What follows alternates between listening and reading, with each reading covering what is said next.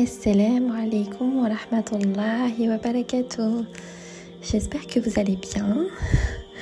Aujourd'hui, on se retrouve pour un nouvel épisode.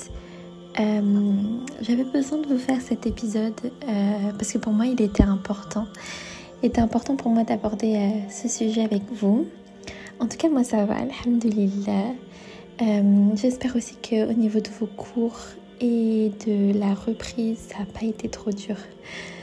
Euh, tenez bon, courage dans vos études et dites-vous toujours que la persévérance est la clé de toute chose. J'aimerais faire aussi un petit aparté aujourd'hui en, ce jour du, du 8 octobre. Euh, une pensée pour euh, nos frères et sœurs palestiniens. c'est un contexte qui dure depuis très longtemps et malheureusement, aujourd'hui, il s'est passé des choses. Euh, là-bas, je vous invite à vous renseigner parce qu'en parler, ça serait beaucoup trop long. Mais la population souffre et, euh, il faut aussi comprendre que le plus difficile reste à venir pour eux. Et je vous demanderai de ne pas les oublier dans vos doigts, de ne pas, pas, les oublier dans vos invocations, d'avoir une pensée pour eux. Parce que c'est vraiment pas facile et que et que c'est Allah qui leur permettra d'être d'être libérés de, cette dure épreuve. Pour en revenir au podcast, aujourd'hui on va aborder le sujet de s'aimer et se surpasser dans cette dunya. Quel est ton rôle en finale sur cette terre? Fait, il est toujours important de se demander quel est son rôle, quel est son but ici-bas et au final pourquoi, pourquoi je suis là et dans quel but je vais œuvrer. Moi, je sais que je me dis tout, je me dis trop souvent est-ce que je me laisse guider par la voix d'Allah? Est-ce que je me laisse guider par ses pas? Ou est-ce que finalement bah plus le temps il avance, plus je m'égare de plus en plus. Je me pose souvent des questions existentielles. Combien de temps il va me rester ici-bas Et des fois, il m'arrive de ne plus savoir quoi faire. Il m'arrive de ne pas comprendre les épreuves de ma vie. Il m'arrive aussi de, de faire semblant d'être heureuse alors que tout ne va pas bien finalement. Mais je me dis toujours qu'il faut faire confiance à Allah et, être reconnaissant envers lui pour toutes les bénédictions qu'il nous accorde de jour en jour. Se sentir seul dans cette vie, c'est quelque chose de tout à fait normal. Plus vous allez vous rapprocher d'Allah, plus vous allez vous éloigner de certaines personnes. C'est triste à dire, mais en fait, votre vision des choses, elle va changer. Si tu vois que cette personne n'est pas bénéfique pour ton âme et ne te tire pas vers Allah, sépare-en toi. Des fois, c'est dur parce que c'est des personnes qui sont réellement proches.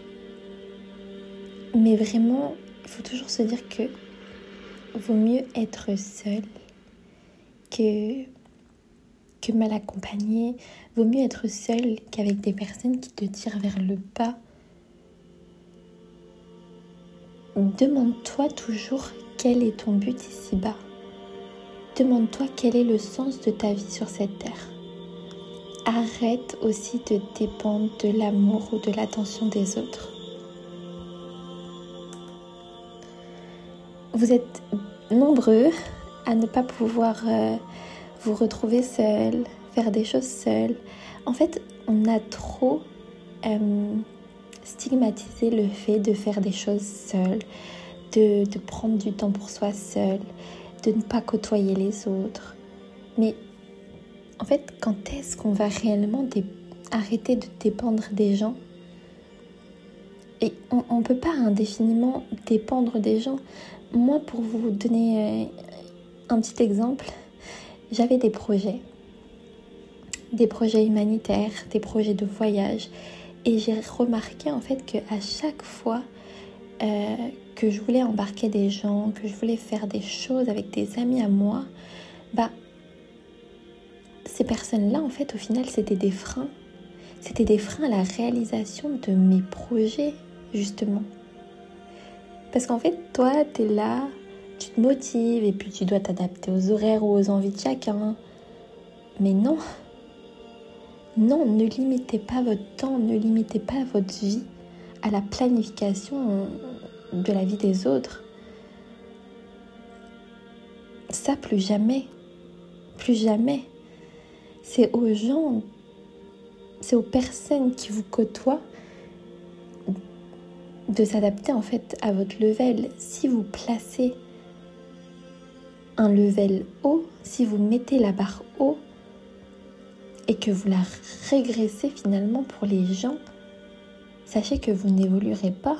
C'est c'est malheureux, mais il faut vraiment se détacher des gens et, et, surtout des personnes qui, qui ne vous estiment pas à, à votre juste valeur. Parce que quelqu'un qui vous estime, il va pas être un frein pour vous, il va pas être un frein dans votre vie. Justement, ça va être quelqu'un qui va vous épauler et vous permettre la réalisation de vos projets. Alors, fais ce que tu as envie de faire. Dépasse-toi. Dépasse tes limites et comble ta journée d'objectifs. Réussis. Réussis ta vie d'objectifs et non d'objectifs qui vont être finalement retardés par le manque de volonté des gens. Le temps, c'est d'une importance capitale dans la vie du croyant. Et les futilités, en fait, ça nous en éloigne constamment. Au final, est-ce que tu sais combien de temps il te reste ici-bas? On ne sait pas. Et peut-être que demain, peut-être que la semaine prochaine, peut-être que dans un mois, en fait, on va tous mourir et que finalement, ces objectifs que tu avais planifiés, ces voyages que tu avais organisés, ces missions que tu avais bah, mis en place, bah, elles ne seront jamais comptées sur ta balance. Alors vraiment, si je peux te donner un, petit conseil. Ne perds pas de temps. Ne perds pas de temps avec les gens. Et notre bien-aimé prophète. Le prophète sallallahu alayhi wa sallam ne définit pas la vertu par le fait d'être passif. En fait, il dit complètement le contraire. Il nous enseigne qu'il y a un lien entre la foi, elle iman et l'action contre l'oppression. Parce que le plus faible degré d'elle humaine est d'au moins de détester l'oppression, ne serait-ce que silencieusement dans nos cœurs. Malgré ça, en fait, on assiste toujours à des personnes qui euh, attendent passivement d'être sauvées. Et beaucoup de gens pensent que cela a un lien avec sable, la patience. Mais je vais vous raconter une petite histoire. Que fit Hajar lorsque son mari, Ibrahim salam, a dû la laisser dans le désert seule avec son bébé Ismaël salam Lorsqu'elle s'est retrouvée en détresse, s'est-elle couchée et a-t-elle attendu que l'eau tombe du ciel? A-t-elle attendu finalement d'être sauvée? Eh bien non. Elle a couru, elle a cherché et elle a fait ce que tout musulman devrait faire. S'efforcer et pas qu'une fois, s'efforcer encore et encore jusqu'à atteindre son but. La vie est dure, la vie est faite d'embûches, d'épreuves et d'obstacles, mais il faut les surmonter. Il faut s'efforcer, il faut s'épuiser. Pour en revenir au fait d'être seul, euh, je vous jure que, que c'est bénéfique. Vous allez apprendre à vous aimer, vous allez apprendre à vous connaître et surtout, vous ne pourrez pas vous décevoir. Prends du temps pour toi. Sors, fais des sorties seule. je sais pas, programme-toi un pique-nique, euh, une après-midi cinéma. Euh, en fait, apprends à aimer ta propre compagnie. Apprends à t'aimer et à apprécier d'être juste seul avec toi-même. Il y a aussi une chose qui est, importante pour moi de vous dire, c'est que il faut pas que vous attendiez les excuses des gens quand ils vous blessent ou qu'ils ont un comportement inapproprié envers vous. Parce que, tu sais, si une personne, elle te blesse, elle peut le faire inconsciemment, bien sûr, mais elle s'excusera toujours envers toi. Tout simplement parce que c'est pas une honte de s'excuser. C'est pas, pas une honte, au contraire. Mais si la personne ne le fait pas, c'est qu'elle cautionne son propre comportement et qu'elle ne voit pas l'utilité de te proférer des excuses. Donc n'attends pas de cette personne. Et justement, éloigne-toi-en. Entourez-vous de personnes qui vous aiment et qui feront des choses pour vous comme vous le faites pour eux. Dans la Sourate 10, euh, verset 65, il est dit que ce qu'ils disent ne t'afflige pas. La puissance tout entière appartient à Allah et c'est lui qui est l'audient et l'omniscient.